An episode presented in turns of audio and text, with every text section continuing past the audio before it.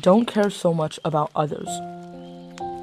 When thinking only from one's own perspective, one feels that nothing is going well.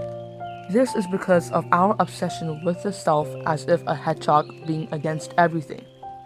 Try to put ourselves in others' shoes and take a holistic perspective. We will then be able to pull the thorn out of our minds and have a broader mindset. When caring too much about others, words and feelings, we are not really into how others feel. We are, however, into how they see us. We want to please others in order to gain our own satisfaction in return. We care about our own happiness and sufferings by looking and exploring outwards, whereas Bodhisattvas care about happiness of all sentient beings. They do so by accumulating wisdom and blessings. This is why we are miserable while they are joyful and at ease.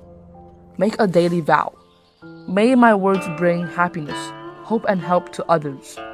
Do not worry about losing face, failure, and how others see you.